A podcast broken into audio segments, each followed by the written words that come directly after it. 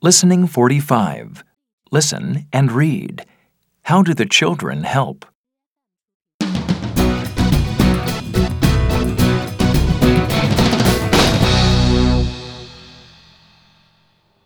Don't worry.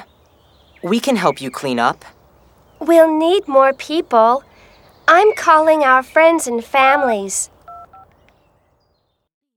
Soon, Thanks for coming, everyone. We'll pick up all the litter and recycle it.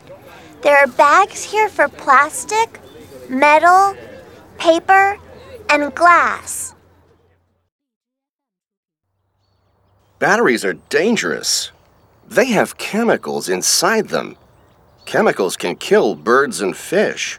That's really sad. Oh, this is disgusting. I'm having a hot bath later. Come on, Libby. We're all dirty, but the river will be clean soon. That's the important thing. Yes, you're right. Look, this bird's trapped. It can't fly or swim.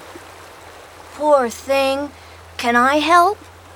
Yes, you hold him still, and I'll remove the plastic bag.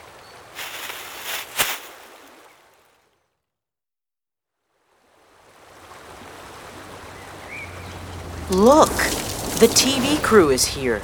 Oh no, they can't film yet. We're not ready.